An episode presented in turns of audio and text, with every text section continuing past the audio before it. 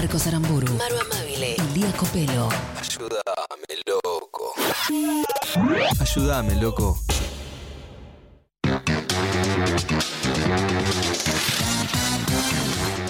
Habiendo pasado 20 minutos de las 5 de la tarde, llega este momento en Ayúdame Loco, en el que nos gusta entrevistar a personas que tienen trabajos, oficios, emprendimientos del tipo particulares.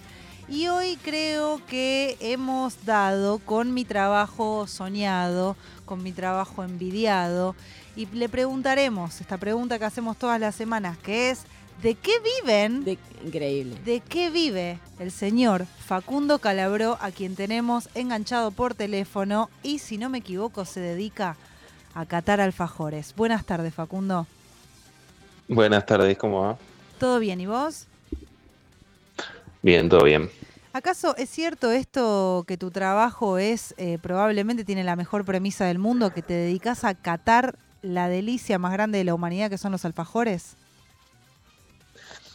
Eh, sí, o sea, depende cómo definamos trabajo. No es eh, lo que me da mi sustento eh, monetario, material, sí lo que me da mi sustento espiritual, si se quiere. Sí. Pero, eh, a ver, no trabajo exactamente de esto. Ok, esa, pero esa es la realidad, digamos. eh, sacaste un libro.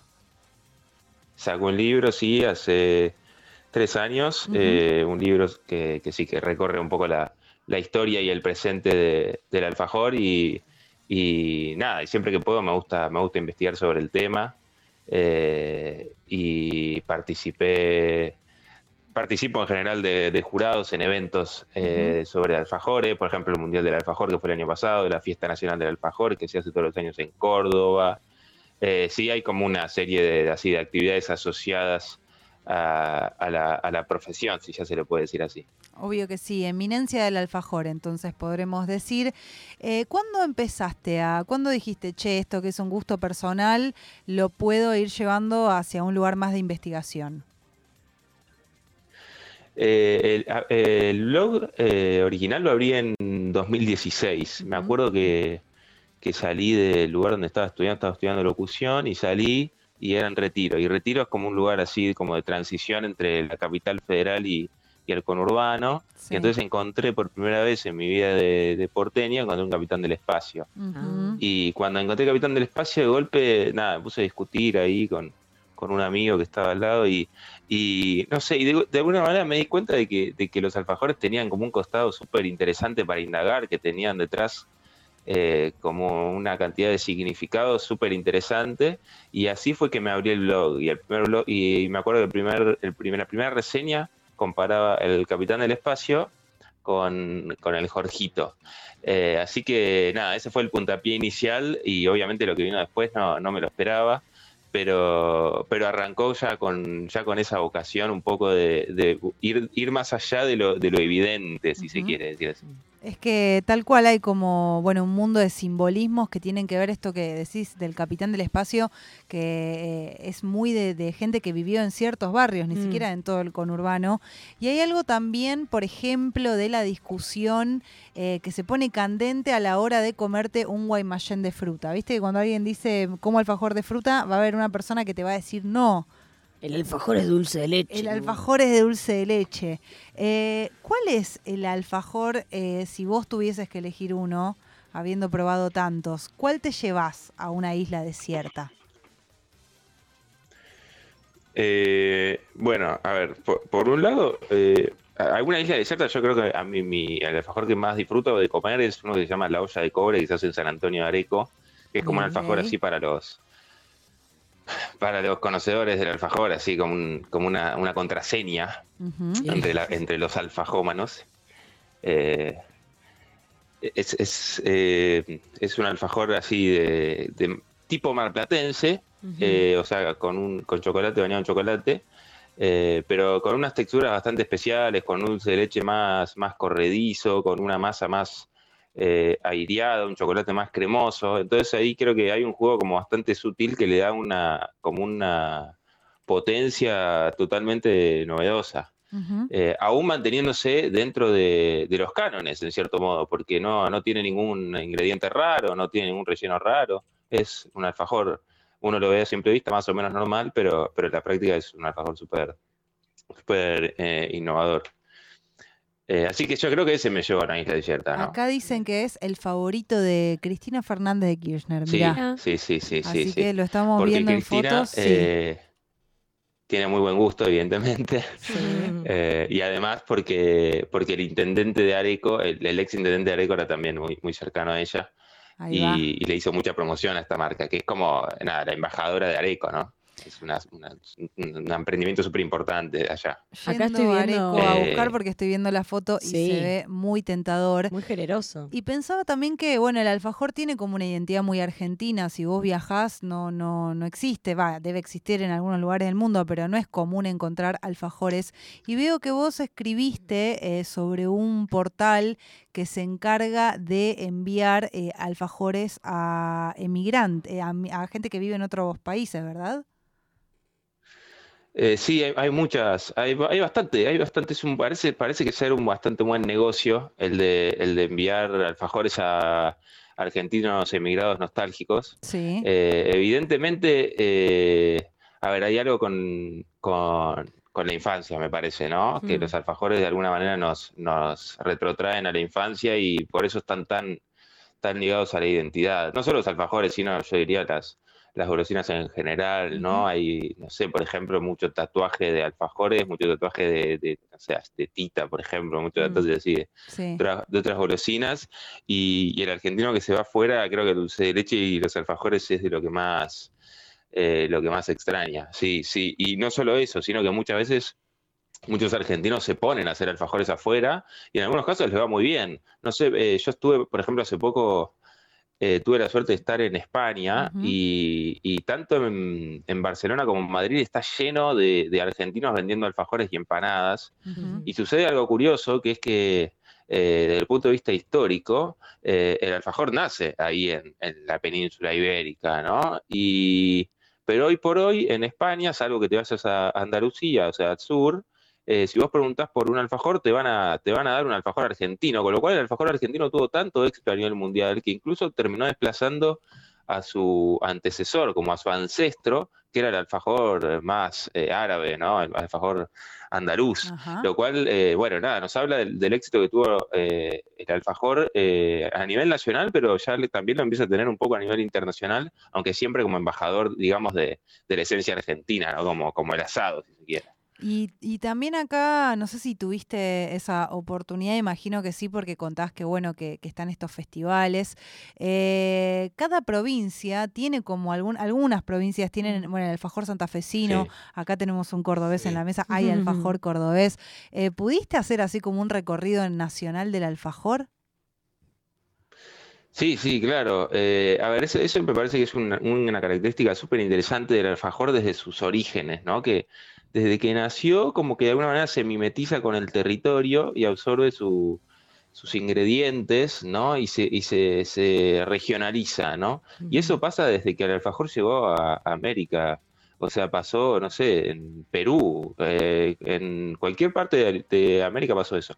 Y acá obviamente sí tenemos los alfajores regionales. eh, pues, de, de por sí tenemos eh, el alfajor que hoy conocemos como santafesino, que en realidad era más el alfajor más de la colonia, ¿no? El- alfajor hispano criollo clásico, y que después se terminó convirtiendo en santafesino por razones que todavía habría que investigar. Ese es el alfajor de masa de yema, ¿no? O sea, el alfajor de, de merengue y Sí. esa masa salada Tipo viste, rogel, bien- bien como un rogel seca. chiquito, sí. ese, exacto, el rogel, exactamente. Esa masa, ese es el alfajor santafesino clásico, que es como el alfajor más antiguo, más tradicional que tenemos acá. Después tenemos el cordobés, el, el cordobés que, que hay, el cordobés tiene dos, hay un cordobés también clásico con una masa tipo rogel, que tipo la misma masa de la colación, y después Sí. hay un cordobés más moderno, si se quiere, que es el que tiene bicarbonato de amonio y que es más eh, abiscochuelada la masa, ¿no? Y además tiene tipo un, como un almíbar de cobertura, de baño.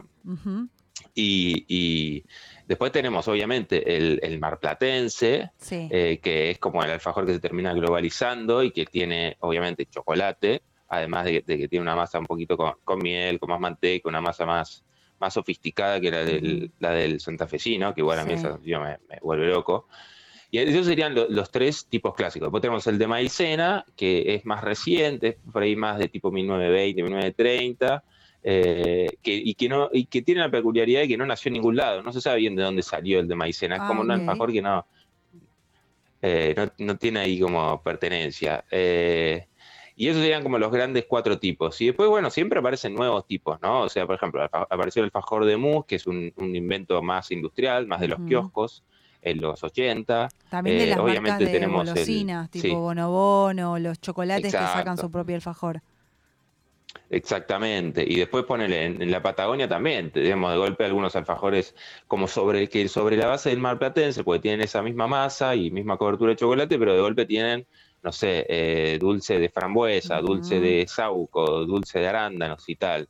O en Misiones, por ejemplo, hay uno que se llama que es un alfajor de madera, que se hace como con una, la madera de un árbol muy específico eh, que se pone en almíbar, y es así, un alfajor súper especial, súper raro, y, y obviamente muy, muy así litoraleño, ¿no? Entonces es como que, como que el alfajor es una categoría abierta, porque todo el tiempo aparecen nuevos, nuevos géneros eh, que van un poco de la mano con, nada, no sé, con las nuevas tendencias, con las nuevas modas. Ahora Habana, por ejemplo, sacó un alfajor vegano, ¿no? El alfajor Eh, vegano. y el alfajor vegano de golpe se va imponiendo. Entonces está buenísimo porque el alfajor es como que acompaña el desarrollo de la sociedad, ¿no? Como que la sociedad siempre le va, le va dando al alfajor la- una, nueva, una nueva forma, ¿no? Que, que es lo- no, no es algo que pase con todos los, lo- lo- las golosinas ni todos los platos, ¿no? Hay un montón de platos que son tradicionales y su receta no cambia, pero el alfajor siempre va cambiando, lo Sí. cual, nada, es súper interesante. ¿Qué implica que algo se convierta en un alfajor? ¿Qué necesitamos? ¿Dos tapas y un relleno, por ejemplo?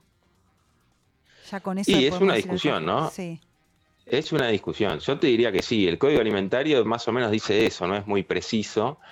Eh, obviamente hay como, eh, tenemos este, algunos prototipos, arquetipos más establecidos, obviamente no cualquier cosa es un alfajor malplatense y hay una receta que hay que seguir, pero eh, en líneas generales al final sí, medio que vos tenés dos tapas, un relleno, quizás hay que ponerle alguna cobertura para que no sea tan parecido a una galletita y con que tenga 50 gramos y una forma más o menos redonda, y ya eso más o menos vas a- va- puede ser un alfajor. Por ahí eh, los más conservadores te salen a, a- te salen a criticar ahora, pero por ahí en 50 años ya lo impusiste, como pasó con el alfajor de mousse, y ya nadie te lo discute. Entonces, yo diría que sí, yo soy más partidario de esta, de esta definición eh, laxa del alfajor, porque en la práctica es lo que mejor refleja eh, la evolución que ha tenido. Y sabes, tenés el dato, podés no tenerlo, de cuál es el alfajor, la marca o el tipo de alfajor que más se vende en la Argentina. Eh, parece ser que Guaymallén. Ahí va. Eh, sí, sí, parece que sí, ser que sí, eh, lo cual nada, es, está- es bastante sorprendente teniendo en cuenta que Guaymallén es una empresa nacional desde su origen, que, que nace como una pyme súper chiquita, súper humilde, y todavía hoy no pudo ser eh, desbancada por, por dos grandes multinacionales como tenemos acá, que son Arcor y Argentina, pero multinacional al fin, y, y Mondelez, ¿no? Pero, pero es algo que pasa casi, casi que te diría solo en el mundo de los alfajores, porque en otros, en otros, en otros segmentos de las golosinas, sí, ahí sí se imponen las multinacionales. Pero en los alfajores todavía Guaymallén parece que conserva ahí el liderazgo. Obviamente tiene un producto con una relación calidad-precio que, que es muy apreciada por los consumidores. Hay mucha vi- vinculación, digo, con la cultura popular argentina también, ¿no? Porque digo, mencionás el caso de Guaymallén y yo me acuerdo del chino Maidana después de eh, una pelea con Floyd Mayweather, que es uno de los millonarios Sí. más grandes del mundo, comiéndose un Guaymallén. Digo, hay como tú una cosa de representatividad del argentino eh, en el alfajor, ¿no? Sí, sí, tal cual. Bueno, también está, hay una canción de Iván Noble que, que menciona a Guaymallén, que no, no me acuerdo bien cómo viene, pero dice con un Guaymallén de cena, como retratando así una, Sí. un momento un poco, eh, no sé, retratando un momento un poco decadente de alguna persona. como- y, y es interesante porque incluso en el caso de Guaymallén eh, hay una anécdota que cuenta el dueño de Guaymallén, Hugo Basilota, en su libro, que es que cuando, después de lo que pasó con Maidana, él fue a visitar a, a Cristina Kirchner eh, a la Casa Rosada. Ah, fue Maidana, pero él lo acompañó. Y Cristina le, después lo saludó al, al señor Guaymallén y le contó que ella con, con Néstor, cuando vivían en La Plata, también comían Guaymallén mientras estudiaban, con lo cual sí, evidentemente están, que es una anécdota muy parecida, por cierto, a la que tiene mi viejo cuando, cuando se vino a estudiar acá también, sin mucha, mucha guita y, y vivía a base de Guaymallén, con lo cual sí, digamos que los alfajores claramente están, están un poco asociados eh, eh, y tienen algún papel en la vida de, de todos, y, y eso se nota, sí. Bueno, Messi también, Messi es bastante fanático del alfajor, así Sí. que sí, totalmente. Total. Eh, tenemos un juego para hacerte para cerrar este momento. Ah, antes quiero preguntarte una cosa más que es, vos que sos especialista en catar alfajores. A mí lo que más me gusta del alfajor es que va en todo momento. Uno no necesita eh, una cosa en particular. Pero, ¿qué, ¿con qué marida eh, mejor un alfajor? ¿Con un café, en tu, en tu opinión, no? ¿Con un vasito de coca helada? ¿Con un vaso de soda? ¿Con qué se, se prueba el alfajor? Qué hambre.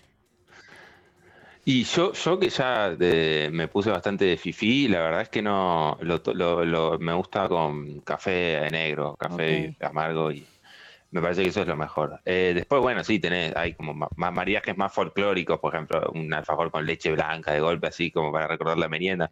Incluso esto que vos decís con Coca-Cola, que a mí me parece un poco eh, aberrante en, en algún, en algún sentido, porque, no sé, me parece que dulce con dulce me parece que no da. Mirá, pero... acá, ahí ya nos vamos a las piñas, mirá. pero no, pero qué sé yo, me parece que está bien, eh, de alguna manera eh, eso es también el alfajor, ¿no? Eh, eh, esas combinaciones más, Total. eh, te no quiero banco decir igual infantiles, pero ahí con el, Sí. con el cafecito adulto, te voy a bancar. Eh, te vamos a hacer este juego que hacemos aquí en Ayúdame Loco, que es el Kini Ching, una mezcla entre la quiniela y el I Ching, en donde vas a tener que elegir un número del 1 al 80 y nosotros te devolveremos una frase de algún personaje de la cultura, de la historia importante del mundo. eh, el 17. 17 es una frase. eh, sos locutor, ¿verdad? Sí.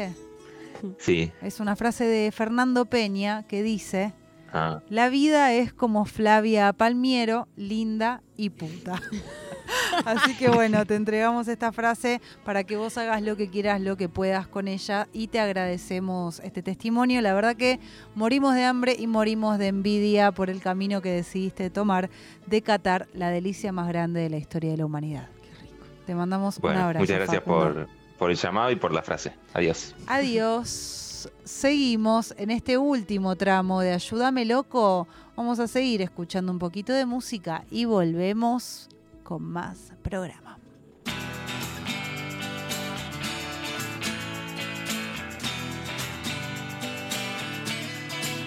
Patrick se va, vende los anillos de la abuela y se va. En el bolso al gatito y al Milán. Patrick se va, no saluda a nadie y se va. Escribe en el espejo del baño los odio, chao. Busca un tren que la escupa bien lejos, Ciudad de Vista o Madagascar. Necesito un amigo nuevo que la venda buena y barata. La noche se hace demasiado larga con un Guaymallén de cena.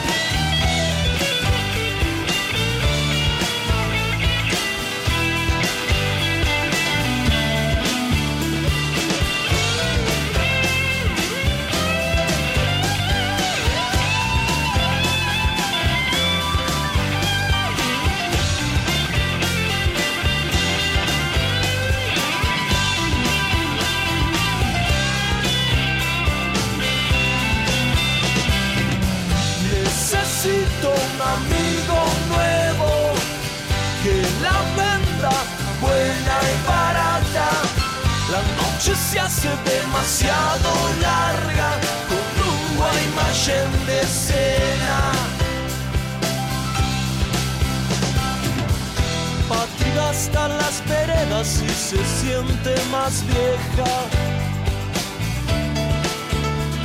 Ya sabe de memoria las caras de culo del mal maldito barrio.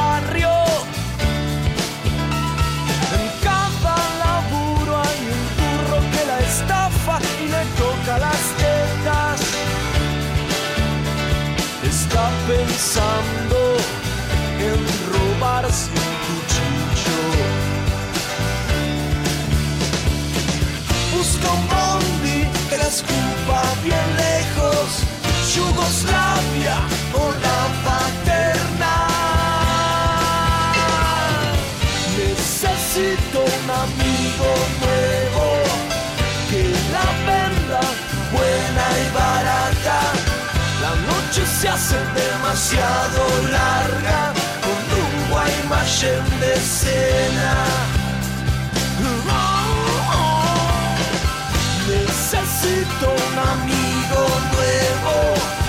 Que la venda buena y barata. La vida se hace demasiado puta con de cena.